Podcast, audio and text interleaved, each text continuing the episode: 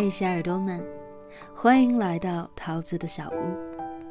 今日份的故事依然是暗恋一个人最好的结果是再向前一步的下半部分。文章原标题：七夕三分钟短片刷屏。暗恋一个人最好的结果是再向前一步。作者洞见，不是每一种观点都可以叫做洞见。文章来源于微信公众号“洞见”。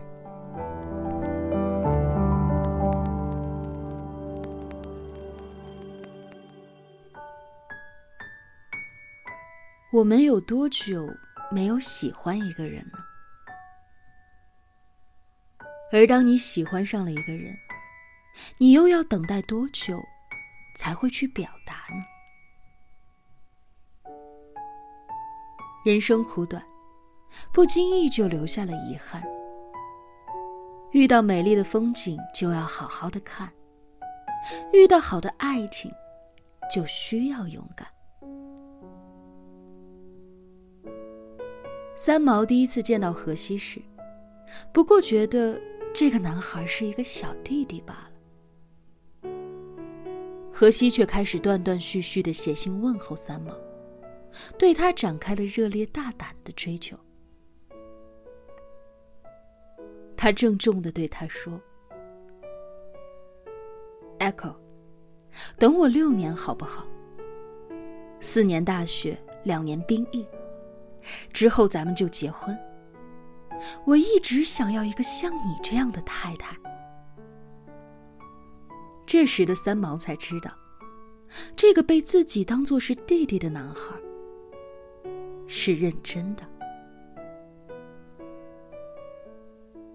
六年之后，三毛早已记不得和荷西的约定，但是荷西千方百计的联系到了他。再见面，荷西已经成熟了，他把三毛拦腰抱起，旋转。三毛睁眼一看，是荷西，他开心的说不出话来，任由这样的快乐变成漩涡，将他围绕在里面。之后的那么多年，两个人用爱情相依相伴，结合仿佛是命中注定的那般美好。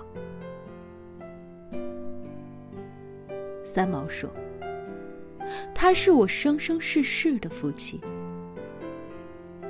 以前的一切感情的纠缠、枝枝节节都不算了，我就变成这样纯洁的一个人。”就是他的太太。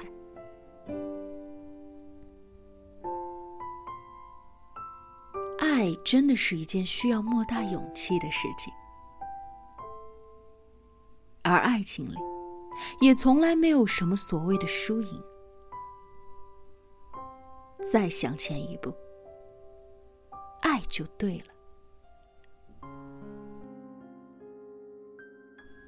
七夕这一天。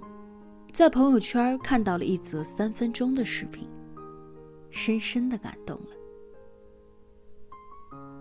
迎战肤色。一九三二年，黑人马丁和白人莉莉安相恋，成为众矢之的。在曾经的年代，一个黑人想要和白人通婚，就意味着他成为了全社会的敌人。说一个真实的故事。一九四七年，今天的非洲博茨瓦纳共和国还是大英帝国统治下的贝专纳保护地。二十七岁的博茨瓦纳王子塞雷茨卡马，在一次社交舞会上认识了伦敦白人姑娘鲁斯威廉姆斯。这是一场旋风般浪漫的爱情。却没有想到引来了雷霆震怒。当时的南非正开始实行种族隔离政策，塞雷茨必须要娶一位本部落的女子为妻，而鲁斯也绝对不能够嫁给一个黑人。英国殖民政府阻挠两人的恋情，禁止牧师主持婚礼。南非政府也出面干涉，声称英联邦及宪法会发生危机。这两个相爱的人，低估了对手的强大，但是他们的对手，也低估了爱情的强大。一九四八年，塞雷茨和鲁斯悄悄的登记结了婚。哪怕在此之后，他被部落要求放弃酋长身份，流放五年，他也从来都没有后悔过。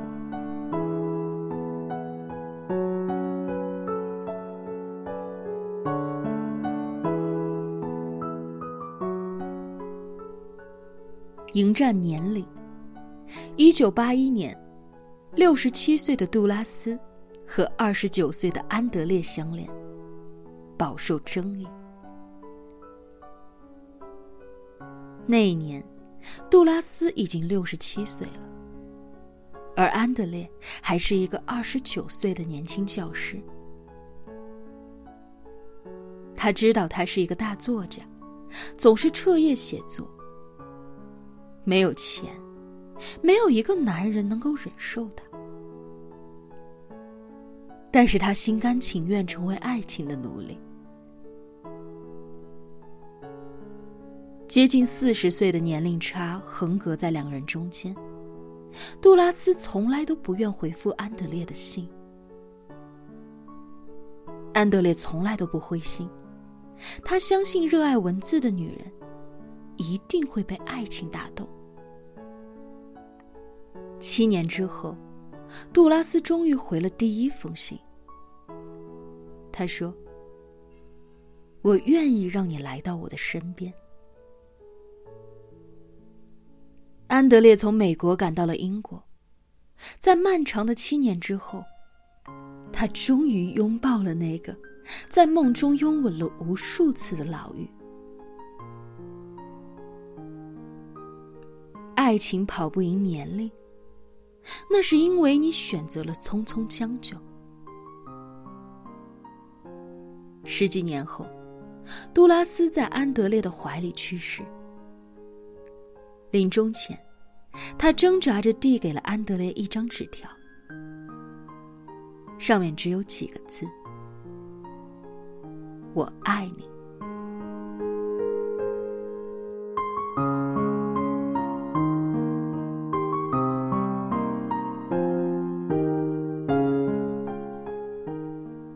迎战战乱。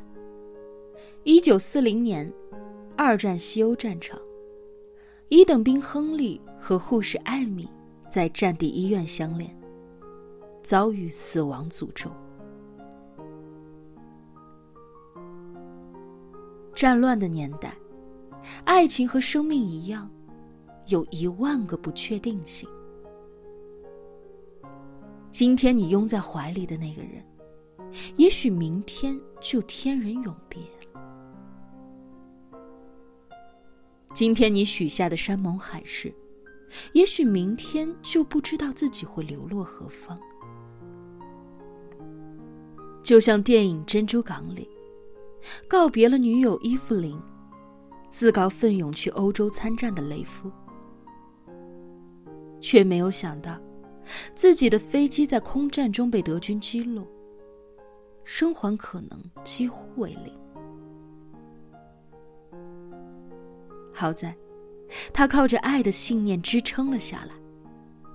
混在死人堆里，混在伤病营里，从欧洲到美国，从前线到后方，他从死神手里逃了出来，逃回到了爱人的身边。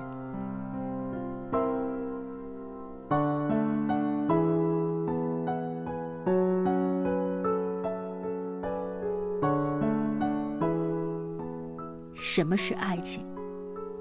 它是种族偏见下听从内心的激情，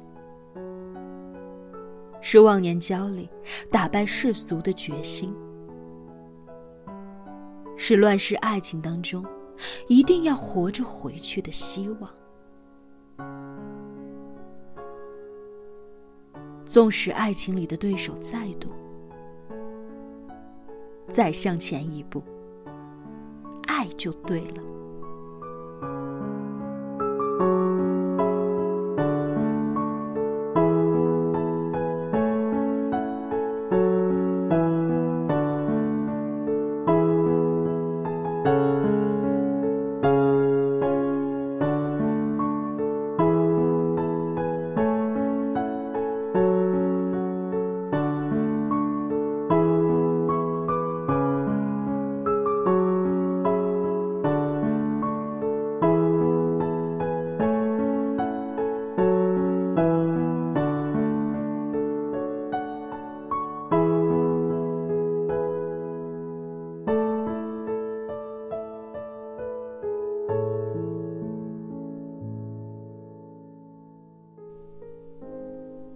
这个年代，人与人的真实距离好像越变越远。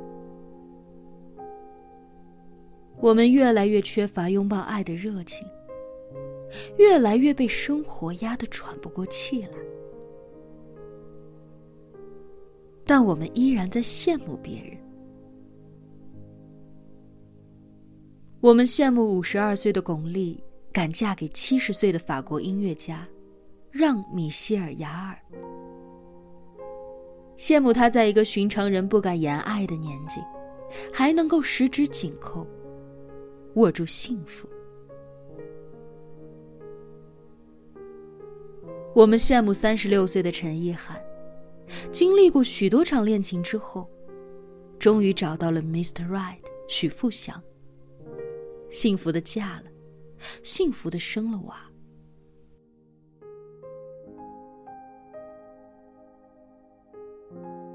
可我们呢？是什么让我们为何不敢爱、不主动、不愿意再向前一步呢？生活就像是吃自助餐，不自己去拿想吃的菜，就什么都吃不到。同样的，喜欢一个人，如果你不去靠近的话，就什么也得不到。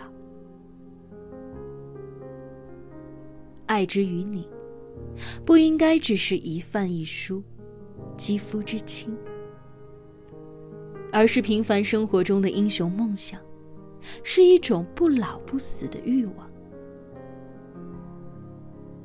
既来了人间一趟，就大胆的去爱，就像从来没有爱过一样。